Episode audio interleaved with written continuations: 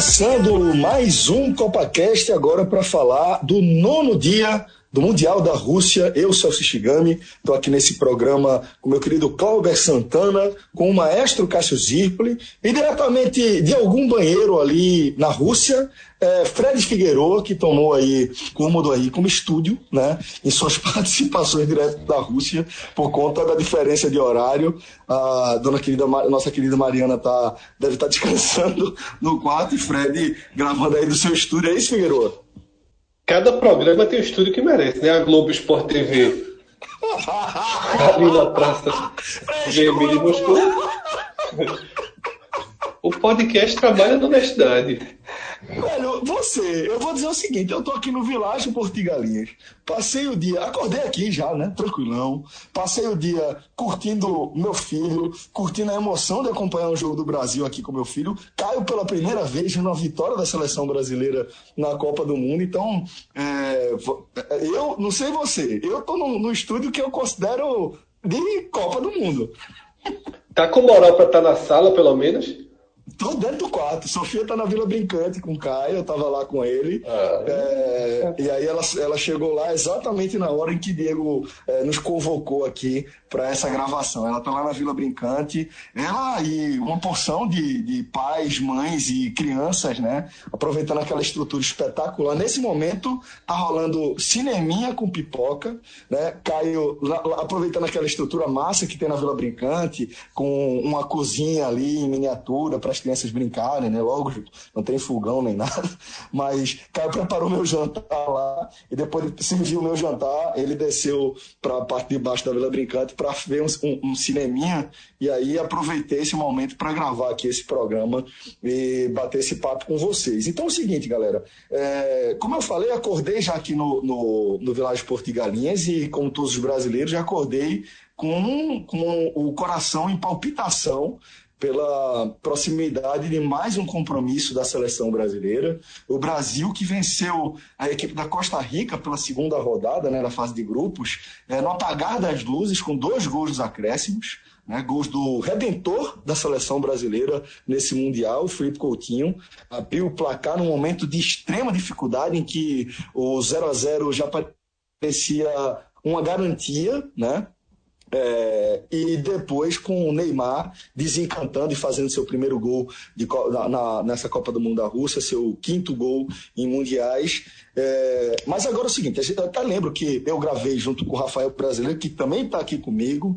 É, nesse momento, ele, ele pediu uma folguinha para se recuperar do dia puxado que tivemos por aqui. Né? É, e aí, a culpa, eu e Rafa, a gente gravou esse programa com o nosso querido Eduardo Tiburtius e também com o Márcio Santos para falar da vitória do Brasil. Já tem telecast no ar, um pouquinho depois do, do, do, do fim do jogo, o programa já estava no ar para vocês. Mas eu quero também é, estender estender o nosso debate, como de costume, né? Quando a gente, sempre que a gente grava um CopaCast de seleção, sempre vou pedir aqui para vocês é, darem uma, uma, impressão geral do que foi o jogo. Então, como a conexão normalmente não é tão garantida, vou entrar logo em contato aqui com o Fred, para que o Fred me passe um olhar mais geral sobre o que foi esse Brasil 2, Costa Rica 0. Fred. Celso, eu vou começar dando um testemunho meu vou separar por partes, vou começar pela parte torcedor tá? Porque quem acompanhou, quem acompanhou o álbum da Copa, né, foi uma série de programas que a gente gravou é, relembrando as Copas do Mundo de 86 até 2014 e a gente, a gente não só na visão é, jornalística, mas na visão emotiva, na visão das nossas experiências.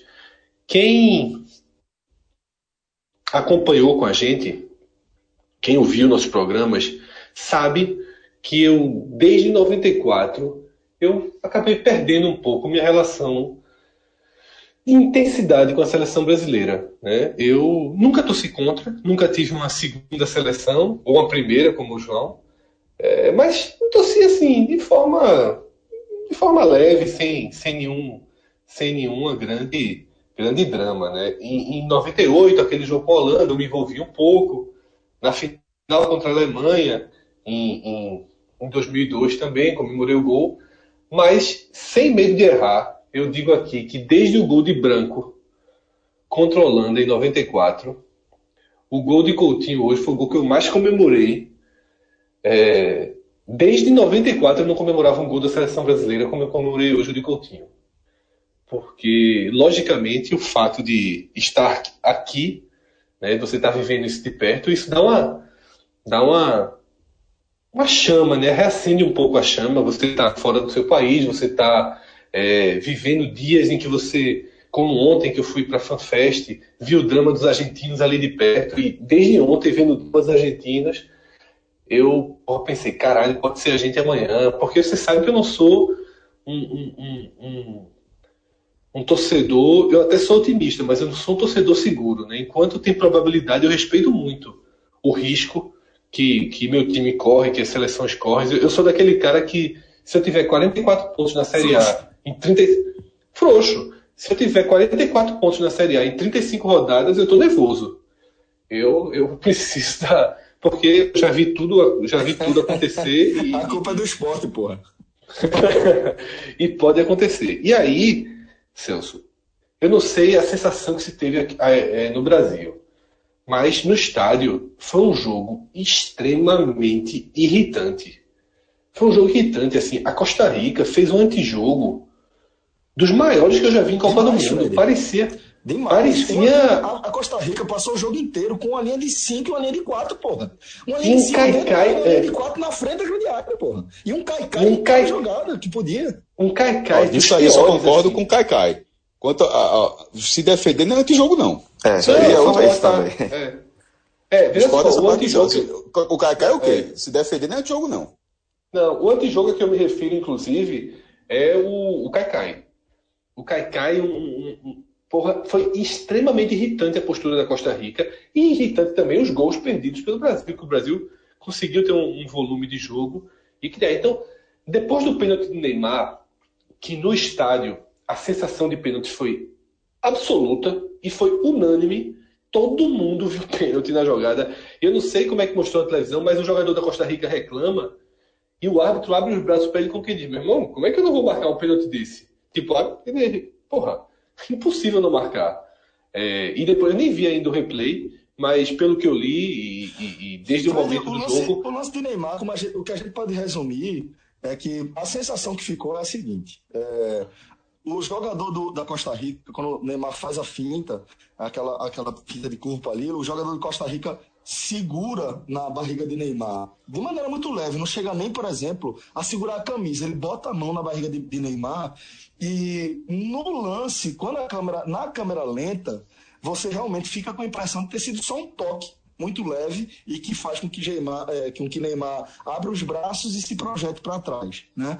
É, eu, eu acho, eu não sei, eu posso estar equivocado, vou até arriscar aqui, mas eu acho que é o primeiro caso de, de uma, uma é, marcação de pênalti voltar depois do, do VAR. Não sei se eu estou errado. Ah, é sim, sem dúvida. O Neymar está com esse mérito aí. O primeiro, o primeiro árbitro de vídeo a desmarcar um pênalti. Isso aí ele. É, no fim das contas, no, é, no fim das contas, Fred, a, a, impressão que ficou na transmissão, pelo menos para quem acompanhou ali com o Galvão, com o Arnaldo, a, a, a, impressão que ficou, e aí você acaba sendo é, é, influenciado né, pela, pelo que é dito na transmissão, mas a, impressão que ficou é como se a valorização de Neymar tivesse feito o árbitro deixar de dar um pênalti. É mais ou menos essa leitura que fica com a reversão da decisão de, de dar penalidade naquele lance, que para é. mim para mim, vou, vou dizer assim, eu acho que é pênalti.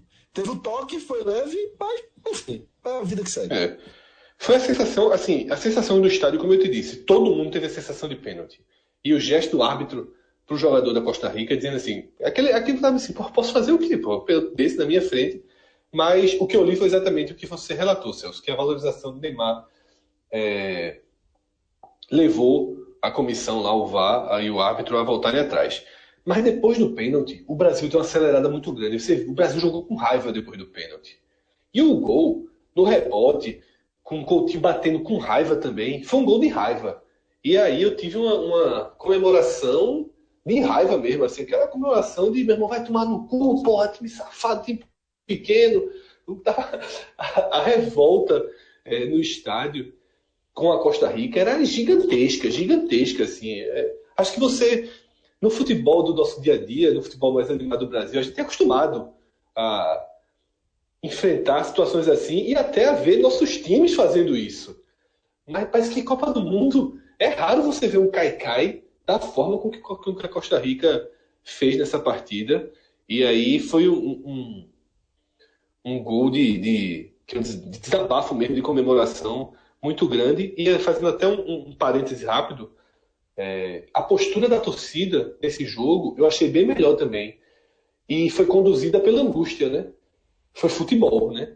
Parou um pouquinho a frescurinha e a torcida, porra, foi passando o tempo, foi passando o tempo. A situação apertando, o drama, o drama é, é, se desenhando na frente de todo mundo. Então, é exatamente a torcida, ela foi uma torcida muito mais próxima com o que a gente está acostumado a ver nos estádios. Quem ouviu o telecast é, em que eu mandei é, uns áudios lá de Brasil e Suíça, é, foi, foi, uma postura de torcida completamente diferente da, da que eu vi hoje aqui em São Petersburgo, inclusive assim, mais silenciosa, sem essas frescurinhas desses, desses exageros, desses cantos com, com a situação argentina e por aí vai. É, e sobre o jogo em si, Celso, se eu tivesse com o Cássio do meu lado, como a gente assiste várias partidas, era o clássico jogo em que, faltando uns 5 minutos, eu ia para Cássio. E aí, Cássio, assina. O assina é o seguinte. Eu não assinava, não. É assim, né? É assim. Eu, eu não assinava, não. Esse empate aí não, nunca. não valorizaria nunca também. Veja, é... em 40 do segundo tempo. Sabe por que eu não assinava? Sabe por que eu não assinava? Isso. Porque o jogo não estava perigoso. Isso. Porque Isso, o jogo é. não estava perigoso. Então, assim, é, eu nem ia assinar o contrato onde eu não tinha nada a perder. O outro time ia fazer um gol. Geralmente o contrato é assinado quando você vê que vai dar merda. Hã? Exatamente. O Brasil é mais fácil que ter um filho. Não, pô, mas eu tô falando na lógica da assinatura do contrato. O contrato é o seguinte, tá um não, a um, sei, tá sei. levando a pressão, aí, aí você fala, não, eu, eu aceito esse empate pra você não levar o gol, mas ali não ia assinar o tá contrato. Tá levando a pressão não, tá lá e cá, tá lá e cá. Precisava de contrato tá não, não tava lá e cá. Não tava lá e cá. É, hoje não, hoje não tava, hoje não tava. Então não é, tem contrato. Mas eu confesso, é, eu confesso que eu comecei a pensar no contrato a partir da saída de Paulinho para a entrada de Firmino. Eu, Fred, treinador, não faria nunca essa substituição. demais ali. Mas foi certo demais, Fred. Foi certo. Foi muito eu, eu não... Até porque é o seguinte, eu... como, a gente tá, como a gente está descrevendo aqui, a postura da Costa Rica, é, e até para não parecer que é, é, a gente acha que retranca antijogo, não, não é isso, é, a gente está referindo em relação às faltas, e a postura que eu falei que tipo, é, acaba irritando, né? Você vê um time muito retrancado e o seu time circulando ali a área e o outro time fazendo ser, é isso que é, me referi em relação ao antijogo, pelo menos. Mas é, em relação à substituição de Paulinho, a gente tem que lembrar o desenho do jogo, né? O Bra... Paulinho, ele estava uma peça nula ali em campo, e não nem tanto por, por, por uma questão de, de, um dia ruim de Paulinho, me refiro mais em relação ao desenho do jogo, propriamente dito, né? É, o Brasil estava com todo mundo ali dentro da intermediária. É, ainda cansou de ver Thiago Silva marcando depois da linha de meio de campo. Ou seja, é, só a Alisson no campo de jogo, na metade do, de, do, de, de, campo do Brasil. Né? Então, nesse desenho, Paulinho realmente ele não é um jogador que ele vai vir de trás com a bola dominada para é, furar uma retranca e, e, conseguir fazer uma jogada de gol. Né? Paulinho é um jogador que ele vem em, em contra-ataque, ele consegue aparecer como surpresa, mas não nessa situação, nesse cenário. Ali eu acho que você tem um jogador como Firmino, um jogador forte, um jogador de área. E a gente não pode esquecer também que Gabriel Jesus também é um jogador de área. Você ter dois jogadores, duas referências. Você ter o, o, é, Gabriel Jesus, que é um titular do Manchester City. Você ter Firmino, titular do Liverpool. Os dois jogando na, na Liga Nacional mais difícil do planeta.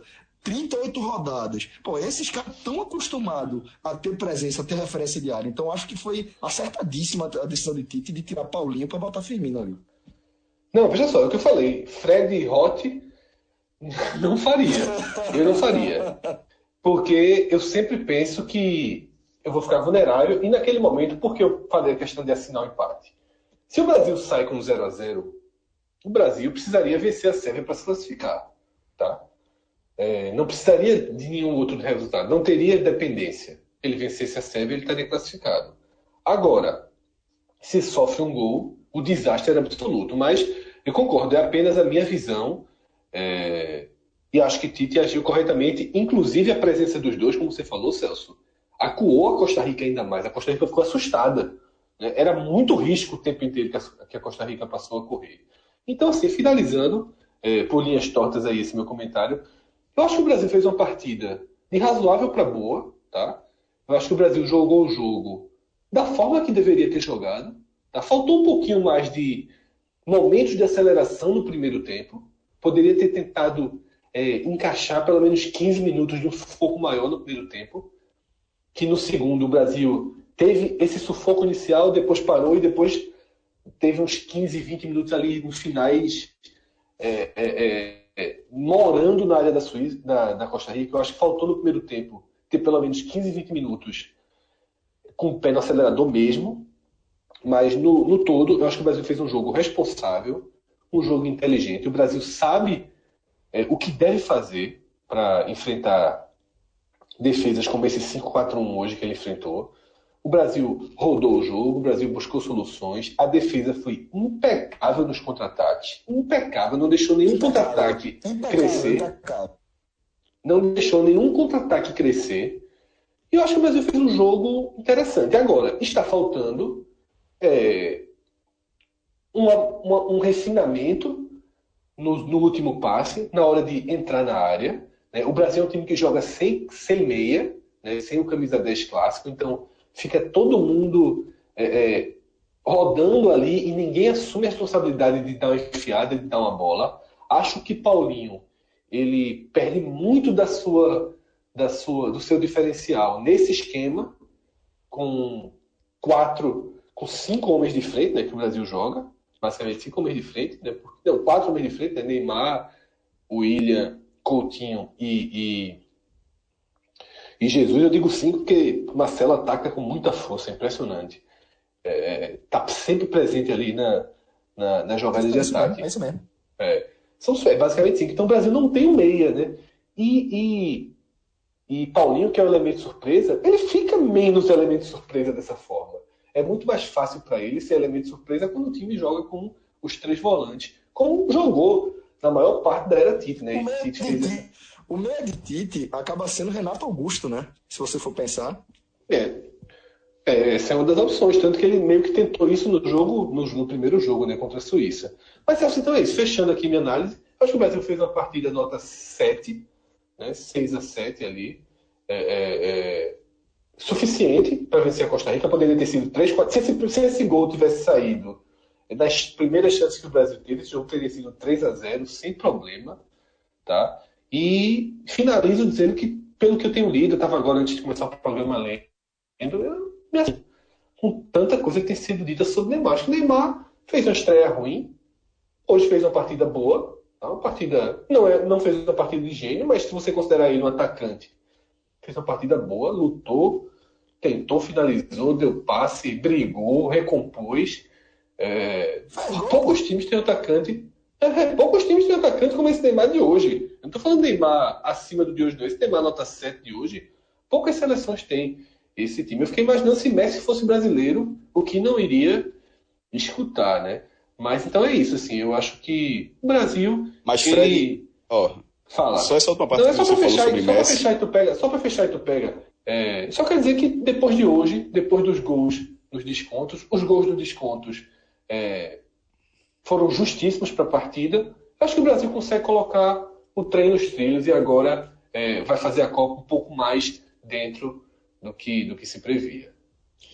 Fred, é, é sobre o que você falou aí de, de Messi, só para não ficar não comentar, ficar muito tarde depois. Ontem é, botaram na timeline, eu acabei vendo um programa muito interessante, 25 minutos da Ticken Sports, naquele né, torneios e competências que tem o canal que tem na Argentina, com um estilo bem parecido ao Fox Esporte brasileiro. Uma azorra miserável na, na, na, mesa redonda. Meu amigo, tu falasse assim sobre a pressão de Messi, de Neymar. Pô, porque a gente tá, você está querendo comparar a pressão que Messi sofre no Brasil. Não, pô, tem que comparar a pressão que Neymar sofre no Brasil com a, com a pressão que Messi sofre na Argentina. No programa, os caras descascam, descascam o Messi de uma forma assim, é mesmo, é cômico. Claro que tem um pouco de engraçado, sobretudo para quem está vendo de fora. Mas, meu amigo, não compare não. Porque não tem comparação. A galera passa muita mão na cabeça de Neymar. Irmão, lá mandaram o cara embora. Esse bicho, esse cara nem é argentino. Já levantaram até aquela história de novo. Nem é argentino, é europeu, deveria ter jogado pela Espanha, para ver o nível do programa. Claro que isso é um nível muito baixo, na verdade, mas, mas ele tem que ver com essa pressão, porque é assim que ele é tratado lá. Neymar, ninguém fala algo parecido com isso, não. É, e sobre Neymar, já que foi falado do pênalti, é, discordo do, de, de, vocês dois. Acho que não foi pênalti, não é vôlei, existe, existe contato. Aqui, o toque do, do jogador. Claro que o, jogo, que o zagueiro tocou em Neymar, mas aquilo ali, não, aquilo ali não, eu não acho que tenha parado a jogada, que tenha, que tenha parado a rotação dele, ou que seria muito menos suficiente para derrubar, para cair como ele caiu. É, a, a, um desempenho, a, uma, uma, intensidade maior daquilo ali poderia ter resultado numa, numa falta, uma falta mais clara, mas eu acho que aquilo ali é bem normal na área. E aquela, e aquela velha comparação que você tem que fazer sempre. Se é Thiago Silva, talvez que a galera tenha ranço Thiago Silva, talvez até a galera achasse que fosse, mas se fosse Miranda fazendo aquilo ali na área, num costarriquenho, era até amanhã de mesa redonda dizendo que o Brasil foi prejudicado de novo. E nem acho que foi prejudicado na estreia. Mas é, você tem, é sempre bom analisar na outra área. Esse lance na, na, área do Brasil, se alguém acha que ia ser pênalti. Que eu não acho nem eu perto acho, disso. Eu continuo achando, Cássio. E eu continuo dizendo também o seguinte: se, aquela, se aquele lance é fora da área, tem marcado falta. Tudo bem, pronto. Mas é, eu já tinha escutado vocês dizendo assim, eu não acho que, que seria fora. Fora, é, fora da área, não, o jogador não teria. Aí é que tá, fora da área, Neymar nem teria caído. Fora da área, ele teria dado, ele teria dado prosseguimento à jogada. Neymar cai em qualquer lugar. Neymar cai em qualquer lugar. Exatamente. Mas, é, não, não. Eu acho, que, eu acho, que, ele teria caído também fora da área. Se fosse um lance ali do lado da grande área. É, é isso que eu tô querendo dizer. Se fosse um lance do lado da grande área, o zagueiro circulando ele, tocando na barriga, velho, vai cair, vai ser falta. Mas ele vai reaprender isso aí. Com, com o novo futebol. Com o novo futebol ele vai reaprender. É porque é, é, é emblemático demais o primeiro pênalti desmarcado pelo Vasco em cima de Neymar. É muito emblemático. Isso ele vai aprender. Porque pela idade que ele tem e pelo avanço da tecnologia, ele ainda vai jogar muitos jogos, não só em Copa do Mundo, jogos de liga. Na, na, na Itália já é assim, daqui a pouco na, na, na Espanha também, é, Champions League de uma forma geral. Qualquer jogo que ele jogar, daqui a pouco vai ter isso aí, então ele vai ter que reaprender. Sobretudo se as marcações sempre forem desse nível. Concordo. Sobre, sobre, sobretudo, sobre sobretudo se as marcações porque, porque do VAR forem nesse Exatamente. Até porque Neymar, Cássio, só para me, me, intrometer nessa, nesse debate, é, Neymar, ele já sofre a, a, uma marcação, vou botar entre aspas, dos árbitros, né? Os árbitros sabem que ele é caicai, porque pro árbitro é muito chato, pô, você ter um jogador em campo que fica querendo ludibriar o tempo inteiro, né, né maestro? Não, isso clássico, então, mas aí, e esse lance, para mim foi isso. O, eu não acho que o lance, que, que, não acho que o lance seria falta. Assim, né, nem dentro, nem fora, nem nada. Acho que ele, ele como outras diversas vezes, ele, ele desiste da jogada para tentar arrumar uma falta. No caso ali, um pênalti, uma falta próxima à área. E nesse lance, é, e nesse lance, com a habilidade que ele tem, do lance que ele estava, ele, ele, ele tinha até a condição de chutar. Então ele abriu a possibilidade de finalizar para de repente é, sofrer, sofrer a falta que eu, que eu não vi. Acho que a marcação, a desmarcação, no caso, correta.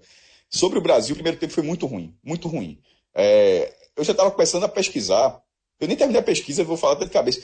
Que se o Brasil não ganhasse esse jogo, e até os 46 do segundo tempo não estava ganhando, seria o quarto jogo seguinte que o Brasil não ganharia um jogo de Copa do Mundo. É, chegando a uma vitória nos últimos seis jogos. Eu não sei se. É, eu não terminei essa pesquisa, estou falando por dedução. Eu não acho que o Brasil. Hã? Eu não acho que o Brasil que já passou quatro jogos. É, eu não acho que o Brasil já passou quatro jogos é, sem vencer uma partida em Copa do Mundo. Cássio, eu arrisco passou... dizer que certamente não. Eu acho que se perdeu a pauta dos três.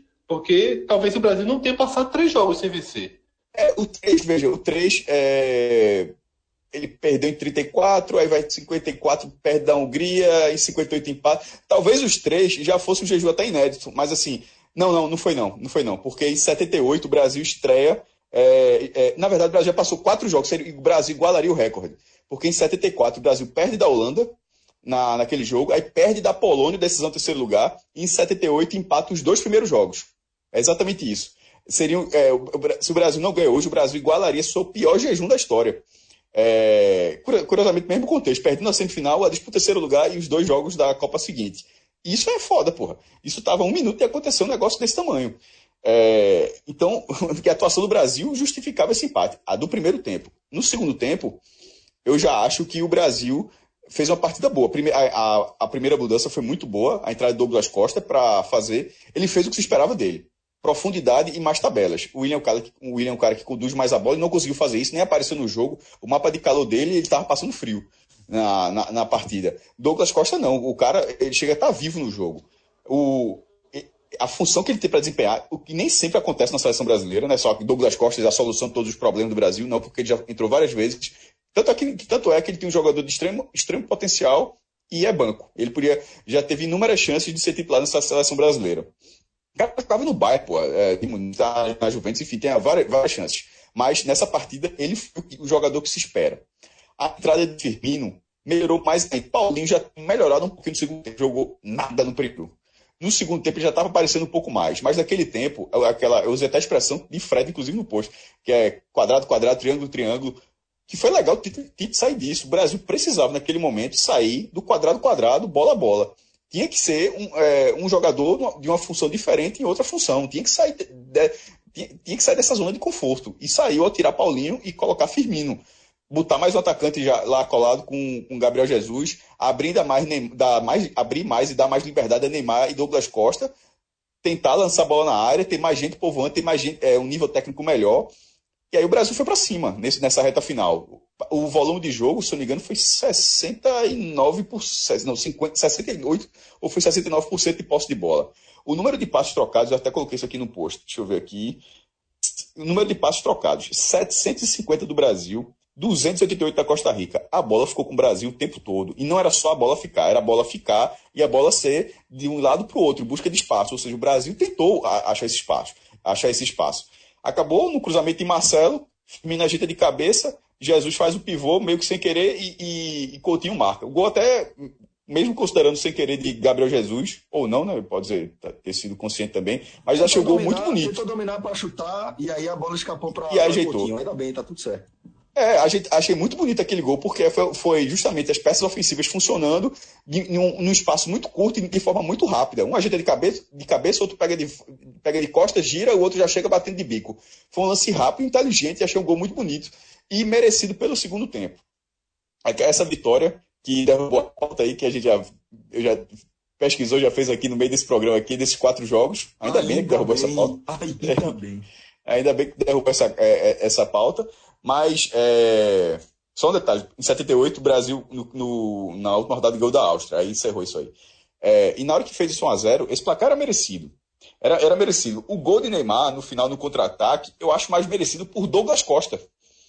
Porque, veja, no gol ele não participou. Quem participou foi Firmino que tinha entrado. Mas aquele Brasil que tinha melhorado tinha sido por Douglas Costa, que puxou o contra-ataque muito bem, esperou até o último segundo para dar, voltando para Neymar concluir. Neymar fez uma partida ok eu, eu, eu, eu, tô, eu quase concordo com o Fred, mas eu acho que ele botou. Ele subiu um sarrafo na, na qualidade um pouquinho é, em relação ao Neymar. E aí eu não acho que foi isso tudo, não. Ele, ele finalizou duas vezes, as duas para fora. Que eu, que eu, é, pelo menos que eu estou lembrando. Uma, um zagueiro falhou, ele bateu por cima. E outra foi também no segundo tempo, ele bateu por cima também. Essa já é um debate de... pronto. Teve outra também, uma finalização de fora da área de esquerda, que a bola passa é, pega meio errado, a bola sai à, à, direita do. Ah, essa eu nem lembro. Eu lembro as duas de direita que foram duas perigosas. Então, assim, é, ele não estava com, não com o pé calibrado, apareceu bem mais pro jogo. Se a comparação foi em relação à estreia, ok, Neymar jogou bem. Neymar por Neymar, não, não acho que Neymar jogou bem. Neymar é um jogador que tem, que tem muito mais a entregar para a seleção brasileira e que já entregou. O cara hoje chegou a 56 gols. Ele desempatou de Romário. Ele estava empatado com Romário como terceiro maior artilheiro da seleção, né? Atrás de Pelé com 77 e Ronaldo Fenômeno com 62 e agora descolou de Romário 56 a 55. Então, assim, em, Copas do Mundo já são cinco gols em sete partidas com assistência. É um número interessante. É, e é um cara que pode mais.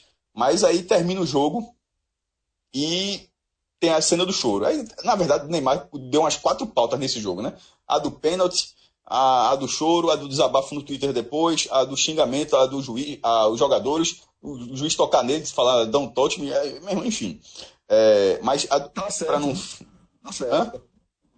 É, ok, tá certo, mas tá a certo. forma de falar. O juiz não tem que, não tem que me encostar, não, pô. Mas, não, pô, não colocou, não colocou, não colocou o dedo no peito, não colocou o dedo no peito do cara.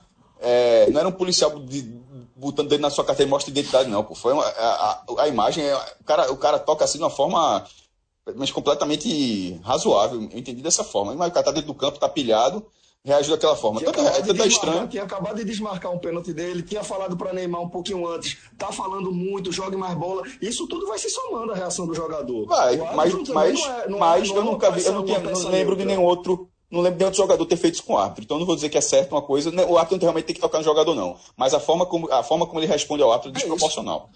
Isso. É tô dizendo. É... O árbitro nesse cenário tem que tocar no jogador mesmo, não. Mas a, a, reação é desproporcional. E o problema, na verdade, de vez em quando, é a reação desproporcional. Esse é o problema em muitas coisas. Não só isso, é em futebol, na vida, em tudo. De vez em quando, a resposta de tudo é. é em muitas coisas, é, a, a, resposta desproporcional é um grande problema. Mas é só pegando. Antes... Como? Qual o nome?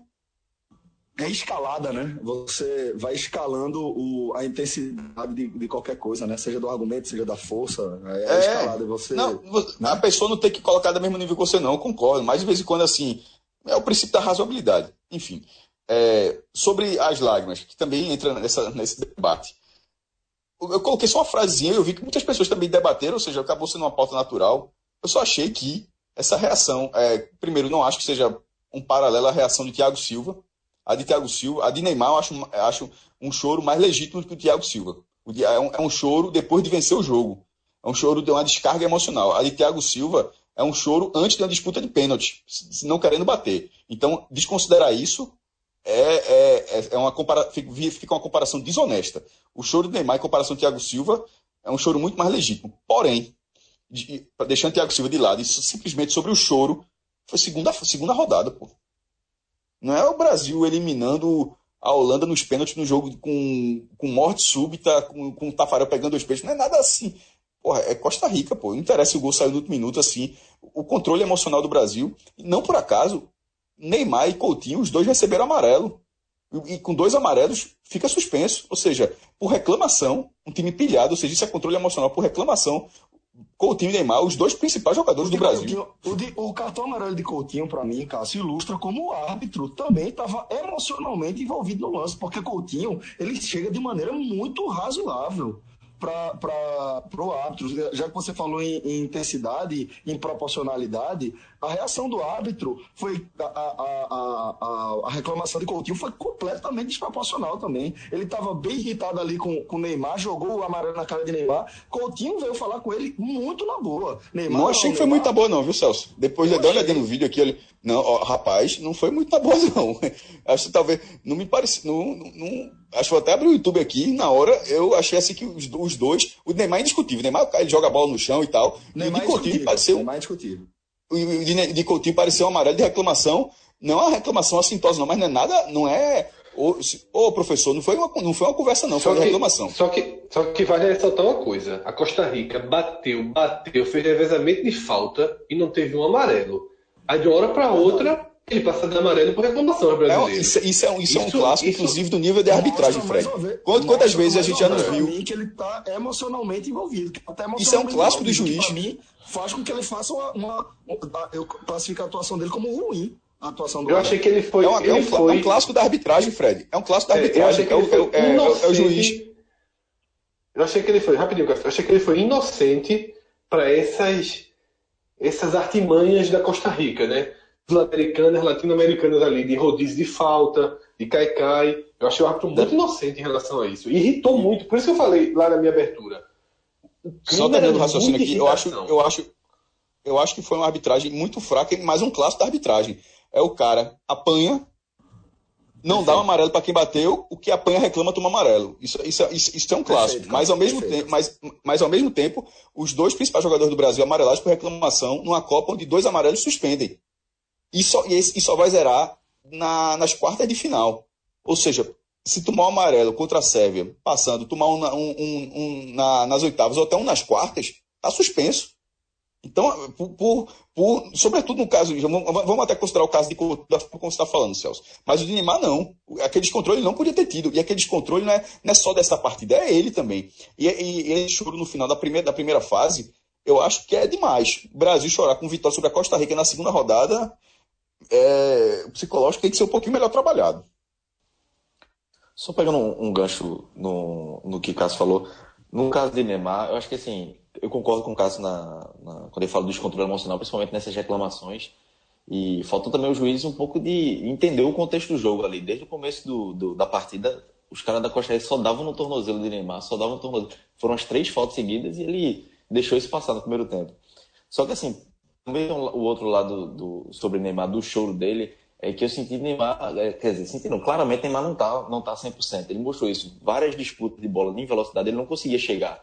ele botava na frente e, e não conseguia ganhar na disputa, o que mostra que ele estava é, bem abaixo da sua, da sua condição física. O, o, gol que ele, que ele perde, que ele avança na, na entrada da área, que ele dá um chute que a bola quase entra, talvez se ele tivesse numa condição melhor, ele avançasse um pouquinho mais, entrasse com bola. Mas tá confiante para avançar, concordo. É, exatamente. Leitura, concordo.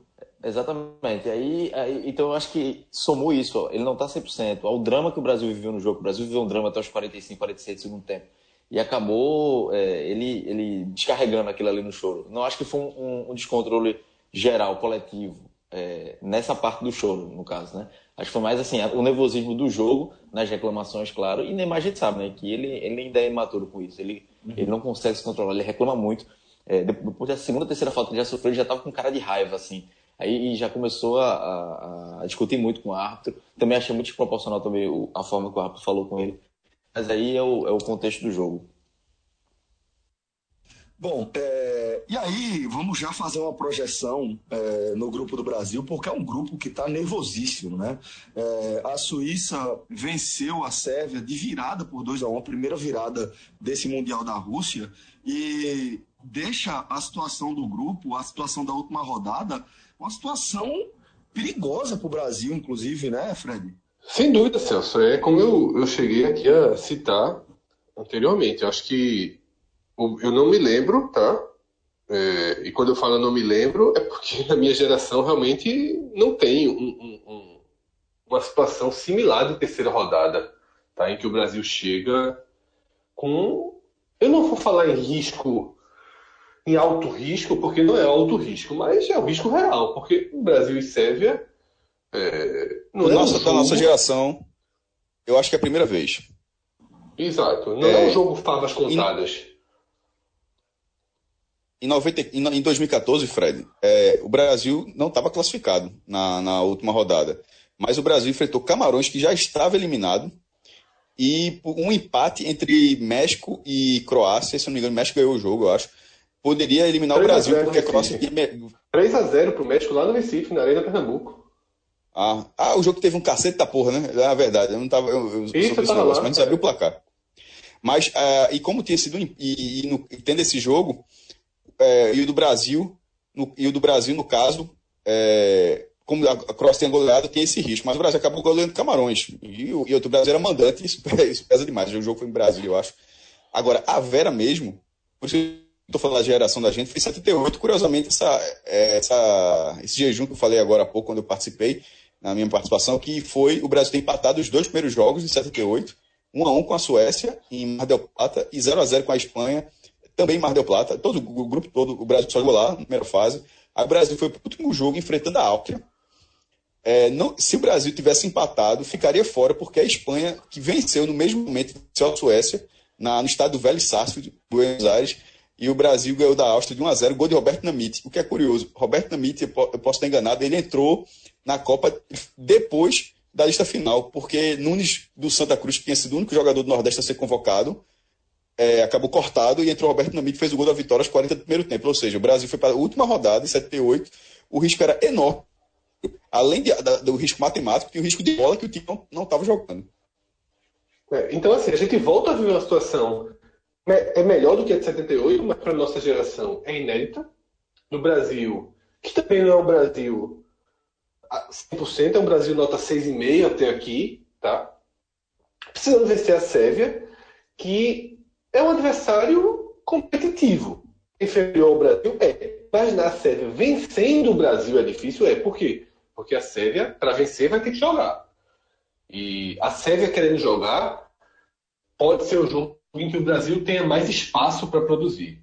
E aí, Celso, eu deixo, é, eu deixo até com, com o Clauber, que já tem um conhecimento prévio né, do futebol europeu maior, e que eu, eu, também não consegui ver esse jogo muito bem. Eu estava até conversando com o Cássio, fez uma, uma pergunta a Cássio, uma coisa muito legal que o Google é, trouxe aqui, que eu demorei a descobrir, muito. quando eu descobri, ah, tá. mudou minha vida. Parceria com a FIFA, é, né, com o YouTube, né? Isso. Eu, eu, eu basta digitar aqui em português mesmo, Sérvia e Suíça. O Google oferece aqui a transmissão ao vivo do jogo. Ao vivo. No celular. Espetacular. O, espetacular. É, o irmão de Lucas, né, que está viajando com, com ele, já, eu já tinha visto um jogo com ele, eu não lembro qual foi agora. no celular e hoje a gente estava num café, né? A gente acabou de almoçar, voltou do estádio, estava num café e cada um ligou seu celularzinho para ficar no canto da mesa acompanhando, mas aí você assiste com muita, com muita dispersão a partida. É, a Suíça, é, é eu, eu, sou um cara que eu respeito um pouquinho o futebol da Suíça, né? Eu já desde o CopaCast lá, do, do áudio guia, é porque assim, eu acho que é muito eficiente e já não, e do meio para frente já, já é bem melhor que outras gerações. Fez uma Eurocopa, fez uma, uma eliminatória muito segura e está fazendo a Copa do Mundo muito boa. A verdade é essa que dos, dos três times do grupo que tem chance de classificação, o único que eu garanto que vai classificar aqui é a Suíça. Porque vai pegar uma Costa Rica eliminada. É quem tem maior chance de classificação para mim é a Suíça. Pode até acabar sendo segunda do grupo. Mas é a seleção que está mais perto da segunda fase para mim. Se essa, se essa minha frase agora não se transformar numa, zicada monstro. Mas aí eu passo para Clauber fazer análise aí do que, do, que, do que espera o Brasil nessa última rodada e do desfecho que esse grupo deve ter. Eu acho que o cenário perfeito, claro, para o Brasil é a Sérvia atacar, né? Ir para cima. Eu, eu não acredito que vai fazer isso, até porque a Sérvia teve o um exemplo hoje. É, hoje ela foi para cima da Suíça no primeiro tempo, jogou bem, saiu na frente, mas não conseguiu manter o ritmo. É um time de muita força física, mas que, que conseguiu segurar o, o, a intensidade. E aí foi afrouxando, afrouxando durante o jogo. No segundo tempo, a Suíça comandou praticamente o segundo tempo todo. E, e, e, a Sérvia também mostrou hoje que se der espaço para contra-ataque, vai, vai sofrer. O gol da Suíça, o segundo, era um contra-ataque que ia passar três jogadores, quatro, cinco toques na bola, saiu da vitória da Suíça. É, é uma atenção que o Brasil tem que ter, principalmente na força física da, da, da Sérvia, é, com a bola aérea, né? O Brasil tomou o gol contra a Suíça, sim. A Costa Rica não tem tanto problema. Pelo chão, hoje, o Brasil muito bem, a defesa do Brasil foi, foi perfeita mas na bola aérea já que tem um, o, a seleção tem um pouquinho mais de dificuldade, vem tendo mais dificuldade nos últimos jogos. Acho que seria o mais é, é, que o Brasil teria mais atenção. Mas assim, acho que vai, vai, ser um, vai ser um, deve ser um jogo difícil para o Brasil, mas não, não, não, é aquele não, vai, não é aquele bicho para conta todo, não. Dá para o Brasil fazer um jogo tranquilo, sem tanto aperreio como foi hoje.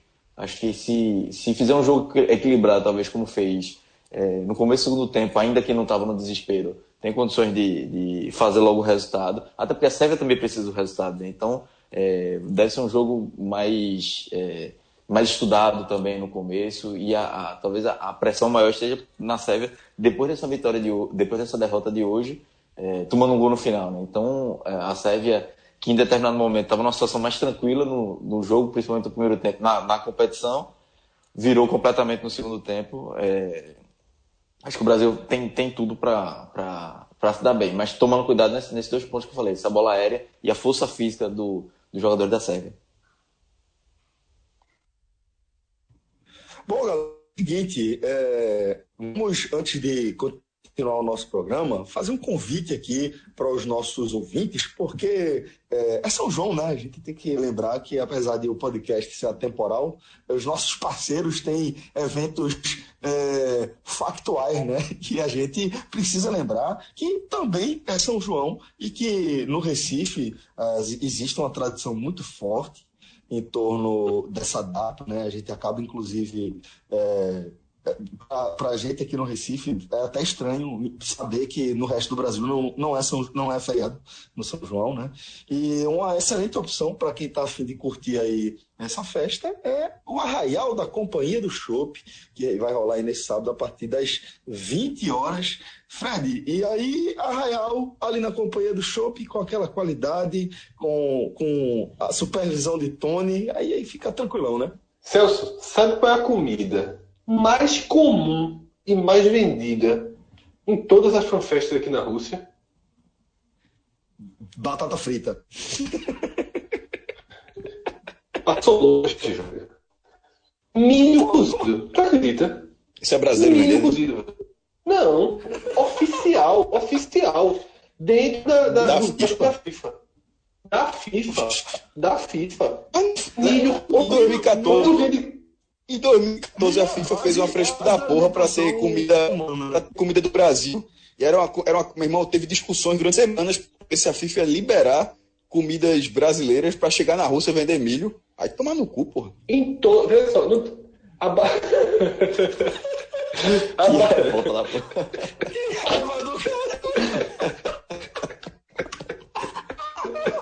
Não, pô, vocês não lembram, não. Irmão, isso foi debate, era um, era um negócio também. Não, pô, não pode vender bolo de rolo da FIFA, porque não sei o quê. A discussão vai chegar na Rússia e vender milho, porra. É, tu é doido, é? Tu é doido, é? Caralho. A vender o que os caras quiserem, na me... porra. Até a arma, se quiser ver ah, vou... dentro da fanfest, Você tem a barraca Coca-Cola, Bud e milho. Então, meu amigo, e assim, o São João da turma aqui tá garantido. Irmão, ó, não tem, bicho, não tem mais nenhuma outra opção, não, velho? De comestível, não? Não, tem, tem batata, sem ser batata frita, uma batata. Recheada. Uma batata, não sei. Não, uma batata. Não vou explicar, velho. É, é, é, ela tem um nomezinho, que se vende essa batata. Mas tá bom. Rústica. Não, uma batata meio, meio rústica, meio cozida, meio frita.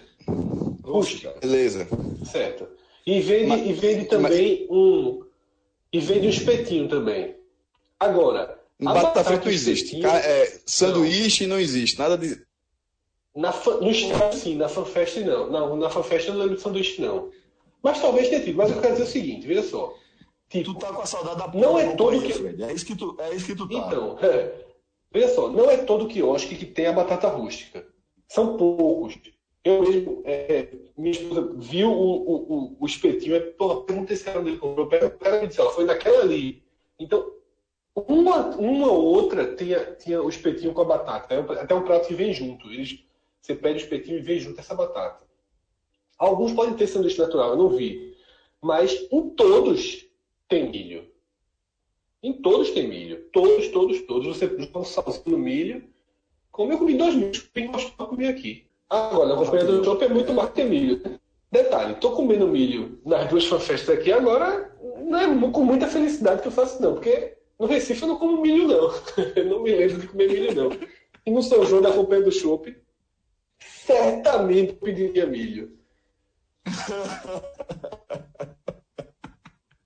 Pois é, é a Raiola da Companhia do Chopp, galera, com a qualidade da Companhia do Chopp que vocês já conhecem, com música ao vivo, então é certeza de, de uma experiência bacana para quem quer curtir o São João Massa e sem sair do Recife, ficando ali no coração de Boa Viagem.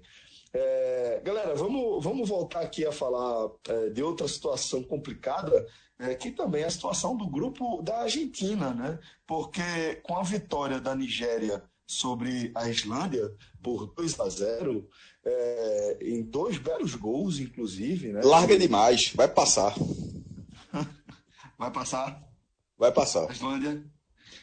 Não, a Argentina. Ah, tô, tô secando, mas vai passar. Pois é, então como é que fica a situação, maestro, da, da, do grupo da Argentina com essa vitória da Nigéria? Como é que vai essa para essa última rodada? Primeiro que a Argentina, o jogo, é, a Argentina jogou ontem e só hoje a gente teve a, a real dimensão da, do problema da Argentina, que era o, com desfecho da, do grupo, Islândia e Nigéria, e a Argentina torcia ou por empate ou por vitória da Nigéria. E no final das contas, é, a, a, vitória da Nigéria, quando já saiu 1 a 0 quanto maior o saldo, melhor ainda para a Argentina. Porque no caso da Nigéria, a Nigéria não concorre com a Argentina em pontos, em, em saldo, só concorre em pontos. Quem concorre em saldo com a Argentina é justamente a Islândia, e como a Argentina levou 3 a 0 quanto mais gols a, a, Islândia levasse a Nigéria, melhor. Ou seja, o que, era, o que podia ser 3 a 1 menos 3 a menos 1, se tivesse sido 1 a 0 para a Nigéria, virou menos 3 a menos 2, e os islandeses ainda perderam um pênalti no final. Então a situação melhorou bastante para a última rodada, que vai ter Argentina e Nigéria. E aí é o problema. É, historicamente não é um problema. Vai ser o quinto confronto nas últimas sete Copas entre Argentina e Nigéria. Sempre na fase de grupo. Muito, muito doido. Como é que é? É foda. 94, a Argentina ganhou todos. 2x1 em 94, 1x0 em 2002. Detalhe, ganhou, mas caiu na primeira fase, é, do mesmo jeito. Em 2010, 1x0. E em 2014, 3x2 no jogo bem disputado lá no Beira Rio.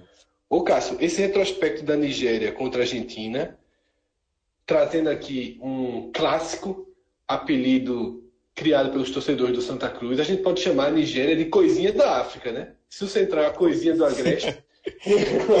mas, ve, mas veja só. Veja só.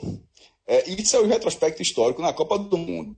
Mas aí vamos agora, é, isso foi o lado Fire, o lado Ice agora. O jogo foi 3 a 2 em 2014. Os dois gols foram de Musa, o mesmo cara que marcou dois gols hoje contra a Islândia. Ou seja, esse cara já foi chato contra. O cara que fez os dois gols hoje não é só chato contra time menor, como o caso da Islândia, já foi chato contra a Argentina. É, inclusive, se tornou o maior goleador da história da Nigéria em Copas do Mundo, com seis participações desde 94, e o primeiro a fazer mais de uma Copa. Segundo ponto. A Argentina e Nigéria fizeram amistoso em novembro, já pra, como preparação para a Copa do Mundo. O jogo foi 4 a 2 para a Nigéria. E o jogo foi na Rússia.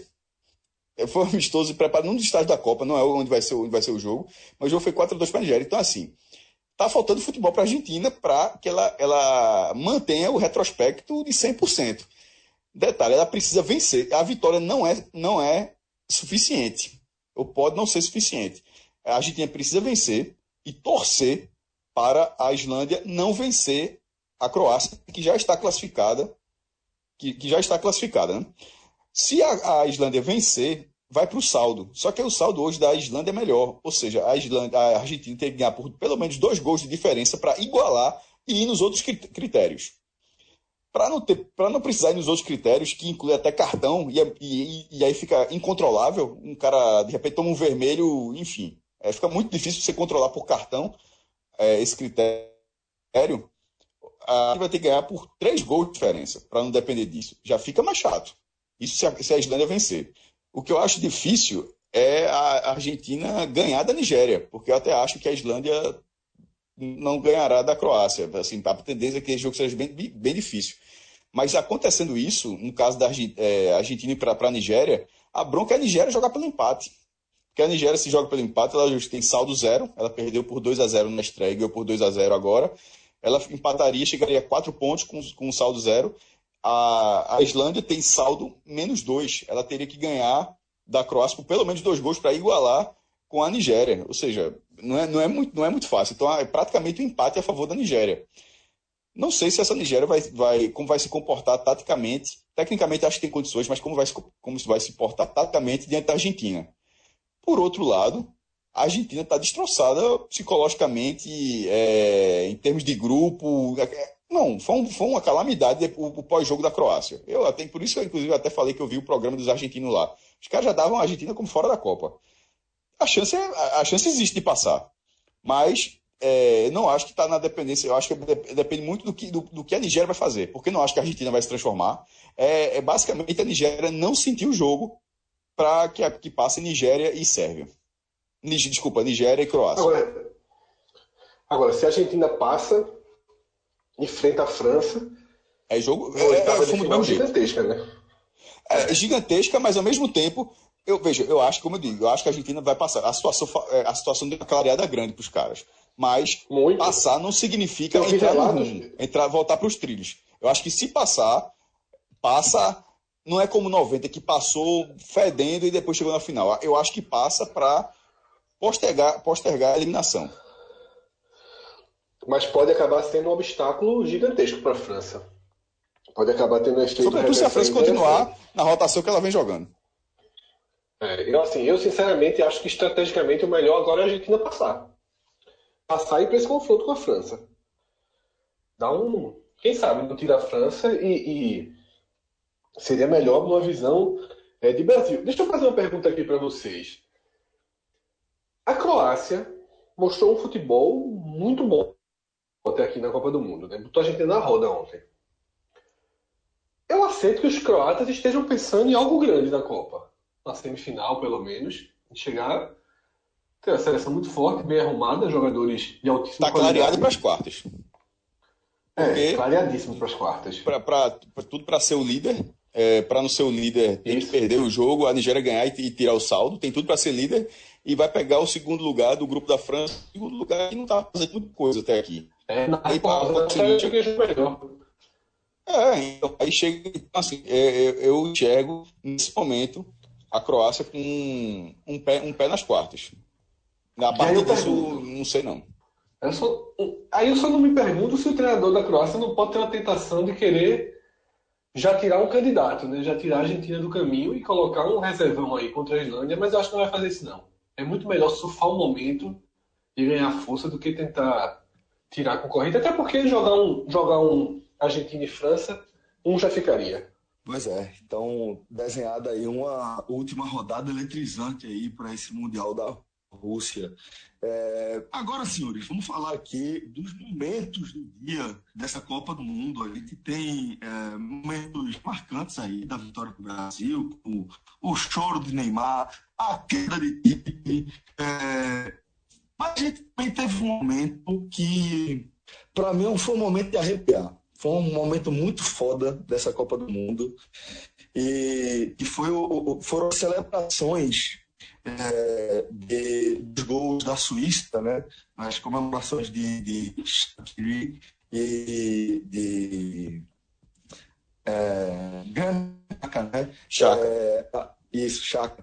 E, e, as comemorações com, fazendo alusão à águia de duas cabeças da bandeira da Albânia, né? Os dois jogadores que são dessa da, da etnia albanesa, né? Os dois são refugiados é, de certa forma do da guerra do Kosovo, né? Sob sob naquele episódio pô, terrível da história da, da, dos Balcãs ali que tem é, a Sérvia ali representando ainda a Iugoslávia, é, tem um, um, um, aquela guerra lá com os kosovares, mais de 10 mil pessoas mortas ou desaparecidas, sem contar que é, uma, uma, é, testemunhos de mais de centenas de milhares de mulheres estupradas por soldados sérvios. Então, aquela comemoração é, sobre a Sérvia, acho que foi uma coisa muito marcante, né, Cláudio? É, Celso, eu, e eu fico. É, essa para mim é a imagem do dia, né? É um simbolismo. É, tem um símbolo, um contexto grande, né? Eu acho que, que representa ali muita gente. Eu acho que é, é uma, foi até uma forma de desabafo também, né? É, eu acho que essa imagem é candidata a ser uma das imagens da Copa também. E assim, não sei se teria um. Concordo, concordo. Não sei concordo. se vai ter um, um, alguma outra imagem vai ter um simbolismo tão grande. Tem muita coisa para acontecer, mas assim, é, é, é, é, uma. Quando você conhece a história, você vê a história, até dos que o, o Shaq e o Shaqiri passaram, tem um, o pai de um dos dois também, né? Sofreu com isso. Pelo menos eu vi alguns tweets, é, não me aprofundei, mas vi que, que tem uma, uma referência também a um, pai de um deles. É, eu acho que é, é, o, a imagem do dia é, é muito simbólica, a comemoração dos dois. Pois é. Essa daí, Celso, essa daí aí, é votação. Essa daí é votação pro forme, né? Isso daí já, já saiu escolhida, né? Pois é. Eu, eu tive até que comentar, me atropelei tudo aí, não sei se eu acabei é, fazendo, influenciando demais aí a opinião, mas é porque de fato é muito marcante, né? É, é, é, é uma imagem muito forte. E, e, e a gente lembra, é, porra, Primeiro tem a, tem a curiosidade né, de Kleber Machado dizendo que ele estava comemorando com a pomba, a pomba da paz. A pomba da paz e o cacete, tá longe de ter pomba de paz ali. E a segunda, para dar aquela velha cornetada em Thiago Leifert, que merece, né? Essa, essa cornetada que ele merece, de achar que é, com esse papinho furado, para não dizer outra coisa. Mas vou falar porque merece um papo bosta de dizer que, que futebol, esporte e, e política não podem se misturar. Então, velho, é, é uma imagem absolutamente marcante e não sei, talvez, talvez, Fred e, e demais companheiros, a, a, a, a, pichotada de Kleber Machado, né? E, e Mas e sobre a, essa imagem, a declaração de Thiago Life, eu acho que se complementem, né? Fala, mais. Sobre, sobre a imagem, concordo, até porque é, ela não é uma imagem jogada ao vento, que o cara fez um gol lá, não. É uma uma imagem que define o resultado. São os, os dois jogadores é, têm raízes na, na, nessa bronca, os dois comemoraram da mesma forma. O segundo gol, aos 45 segundos do tempo, resultando na primeira virada dessa Copa do Mundo. E mais isso. do que isso, o símbolo, na hora que você olha a bandeira, você chega a que você vê o quanto o símbolo se parece com a bandeira. É, que, que são aqueles pássaros, não vou dizer quais, realmente não sei dizer quais são os pássaros, mas eles. Cabeças é, ela, ela virada daquela forma ali, e na hora como você enxerga aquele símbolo naquela bandeira. É uma, é uma mensagem muito clara, sem ser ofensiva. Porque não é mandando é, torcedor, torcedor da, da Sérvia, porque tem muitos filhos de sérvios ali que não tem nem relação nenhuma com essa guerra. Eles simplesmente, eles são pelo contrário, são pessoas que sobraram dentro dessa guerra, onde o país foi se dividindo e eles estavam dentro de uma camada que não foi dividida. Então, assim, tem, é, a guerra é uma coisa muito complexa de muitos lados para ser vista. Então, assim, se ele mandasse é, fazer, por mais que tivesse toda essa raiva enraizada, se ele mandasse silenciar, por exemplo, a torcida da Sérvia, não seria a mensagem do dia. A mensagem poderia até ser a mesma, seria é, mandando, ele mandando silenciar por causa dessa questão da Albânia e do Kosovo, mas não, mas passaria uma mensagem diferente. No momento que ele faz a bandeira né, com aquele símbolo, ou seja, no, o outro lado não tem como responder, porque só, só, só se for com violência. Como é que você perdeu o jogo e o cara fez o símbolo da bandeira? Então, assim, é muito marcante. Então, foi, foi, foi na verdade, um protesto inteligente e dos dois e que funciona muito bem pelo simbolismo que é a própria bandeira. Bom, então, de repente, a gente teve aí o primeiro candidato a imagem da Copa, talvez, né?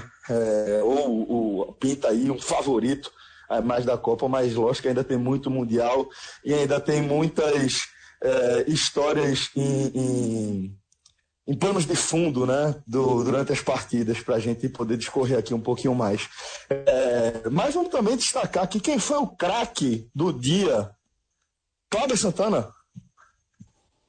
Eu vou com o Felipe Coutinho, é o craque do dia, mais o uma vez. O craque do Brasil. É, o craque do Brasil. Couto, como o chama ele.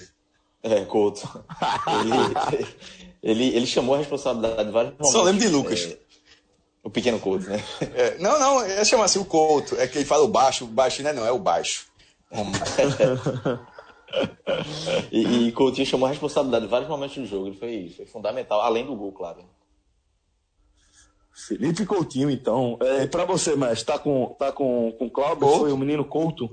Couto, é o gol, veja, é o gol que define a vitória do Brasil. O de Neymar vira uma coisa pessoal, ela, ela ali completa o resultado, mas ali já não oferecia, não oferecia qualquer perigo. Ali o, a vitória já estava segurando naquela faixa de tempo, é algo muito decisivo.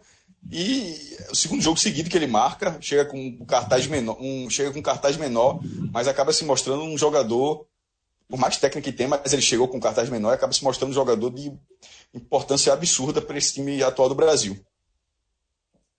Figueiredo. Foi um jogo para a gente começar a tentar parar de dizer que Navas é um goleiro que não cabe no Real Madrid, né? A gente sempre acha um ponto é. fraco do time. E por pouquíssimos minutos não, não seria eu ele. Acho, acho bom.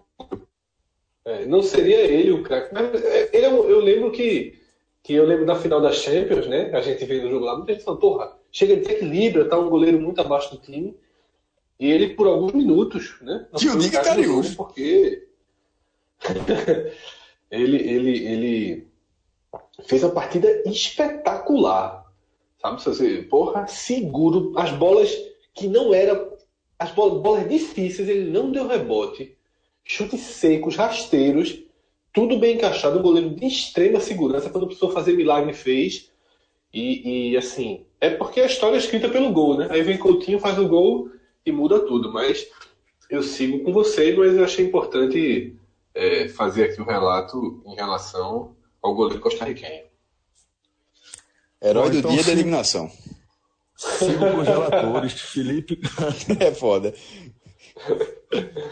Felipe Coutinho, o herói do Brasil, é, eleito o craque do dia. E o vilão, teve um vilão?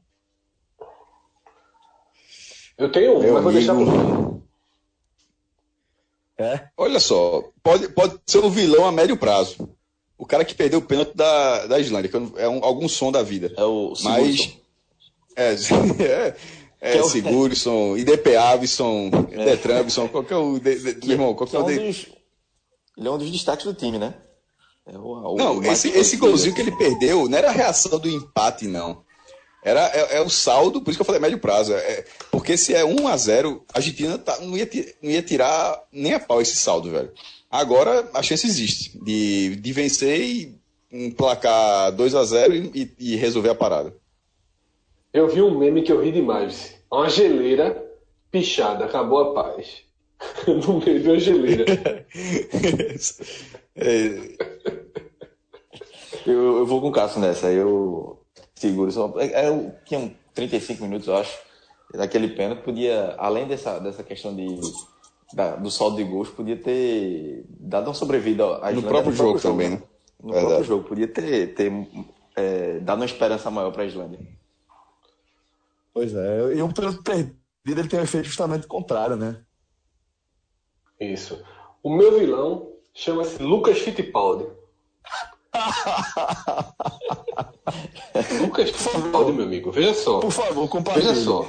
Qual foi, Veja qual só. foi a do, do Fittipaldi agora? Terminou o jogo, eu disse, Fittipaldi, vamos gravar o áudio para mandar pro telecast. Quem ouviu o telecast viu que já não teve o áudio, né? Então, já, a história já começa pelo fim. Aí ele, beleza, vamos encontrar. Eu disse, na frente do estádio, na frente do estádio. Eu tava no portão 7. A frente do estádio é mais ou menos entre o portão 3 e 4. Lá fui eu do 7 pro 3 e 4. Fiquei lá na frente. Eu falei, porra, porra. Cadê tu? Ele, não, porra, eu tô aqui no, na frente do portão 19 esperando o irmão dele e tal, não sei o que, que ele tinha que localizar o irmão. Bicho, 19? Eu já achei estranho, né? Eu disse, porra, 19? Que porra de portão é esse, velho? Mas ele disse, portão na minha frente, não, eu vou ficar aqui 19. Eu disse, beleza. Aí, isso, é, minha esposa quis ir no banheiro, o banheiro, o único banheiro aberto nesse momento era o 7, aí eu voltei pro 7. Do 7 eu disse, para chegar no 19, é melhor ir escalando positivamente 7, 8, 9, 10. Esse porra é portão pra caralho. Vai ser 10, ou 12 portões, porra. Caralho, velho. Esse estádio aqui faz um 8, não é, não é redondo, né? Pra chegar a 19. Eu disse, não, eu vou apostando aqui, eu vou voltando 7. Eu imagino que depois do 19 já seja o 0. Ela eu. Voltei, andei 7 portões. Quando eu tô chegando no 0, no 1, tá Lucas na grade e Diego Trajano convencendo o guarda a deixar passar.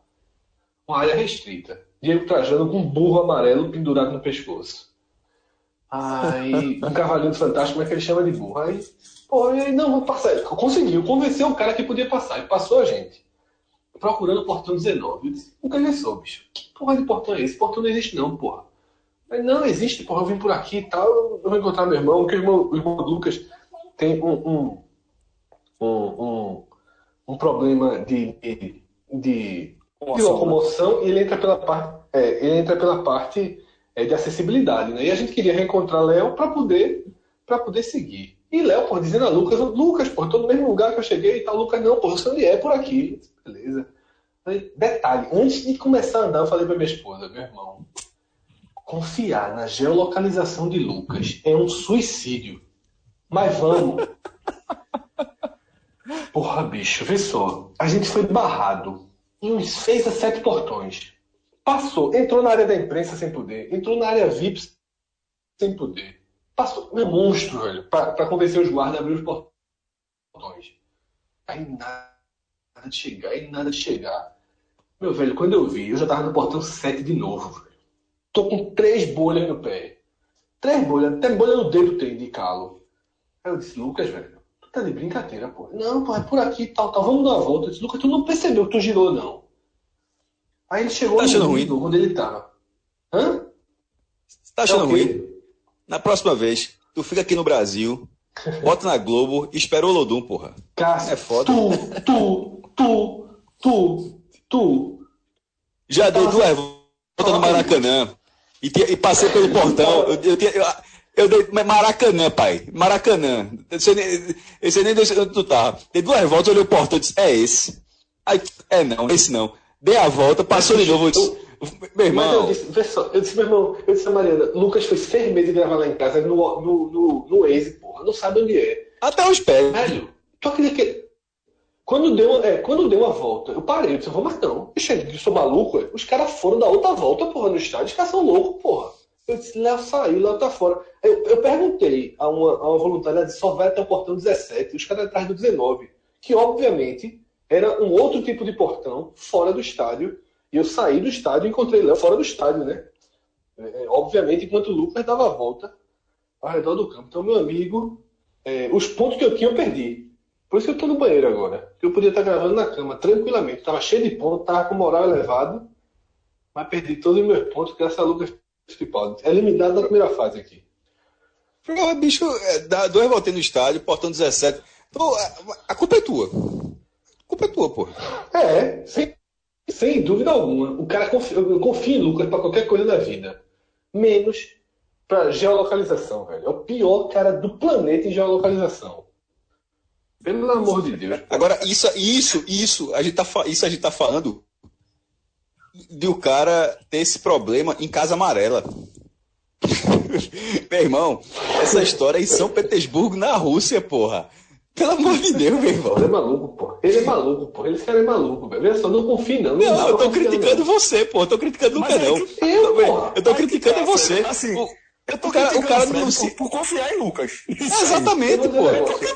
Todo mundo conhece Lucas, porra. Eu devo o cara não se acha por casa amarela, porra. Minha esposa fechou a cara pra mim.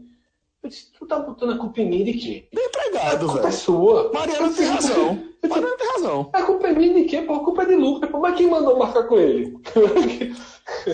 ah, comprasse, comprasse quantos milho nessa conversa? Não, o milho é na FanFest. No estádio não tem milho, não. Como é que é?